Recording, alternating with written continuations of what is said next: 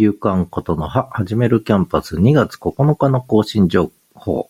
詳しくは概要欄、説明欄に各記事へのリンクがあります。毎日のブログつぶやきつぶやきました。新着ポッドキャスト、週刊ポッドキャスティング ING の27号を配信しました。そして声で書く日記の率の良いところとまだまだ続く4証言と熟慮する、熟練するベッドメイキングと Airbnb はすごいぞという話。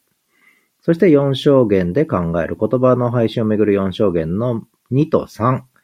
2は視覚聴覚と言葉編。3は時間言語と空間言語。記憶と記録編。そしてブログ下書き。そして昨日のことの葉。新着ブログはフランスからのお客様は男性だった驚きの日常。以上です。夕刊ことの葉でした。